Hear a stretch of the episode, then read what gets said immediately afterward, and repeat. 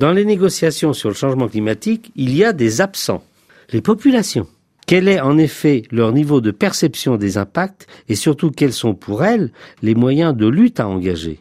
Pourtant, le plus volontaire des accords internationaux n'aurait guère de résultats si les familles, les entreprises, les collectivités locales ne réduisent pas concrètement les émissions. Les Danois ont inventé un nouveau moyen pour comprendre le point de vue des populations. Mieux qu'un sondage ou une enquête, la conférence de citoyens.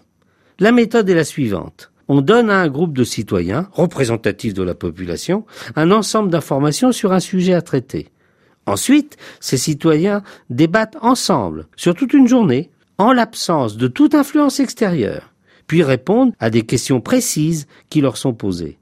Cette méthode permet de comprendre comment se construit une vision collective et surtout une mise en mouvement dynamique dans la société. De telles conférences de citoyens ont été organisées récemment avec 95 groupes d'environ 100 personnes dans 75 pays, dont 23 pays africains. Elles ont en total réuni 10 000 personnes.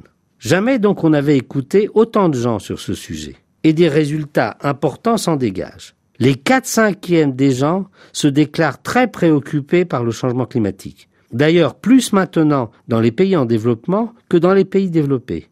C'est nouveau. Ceux-ci sont à la fois davantage victimes des impacts et mieux informés. La même proportion s'exprime en faveur de la mise en place d'une taxe sur le gaz carbonique, à condition qu'elle soit proportionnelle au niveau de développement.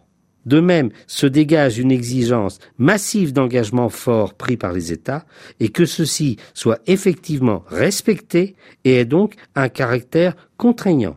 Les citoyens demandent une implication plus forte des Nations Unies, seule instance mondiale qui rassemble tous les pays.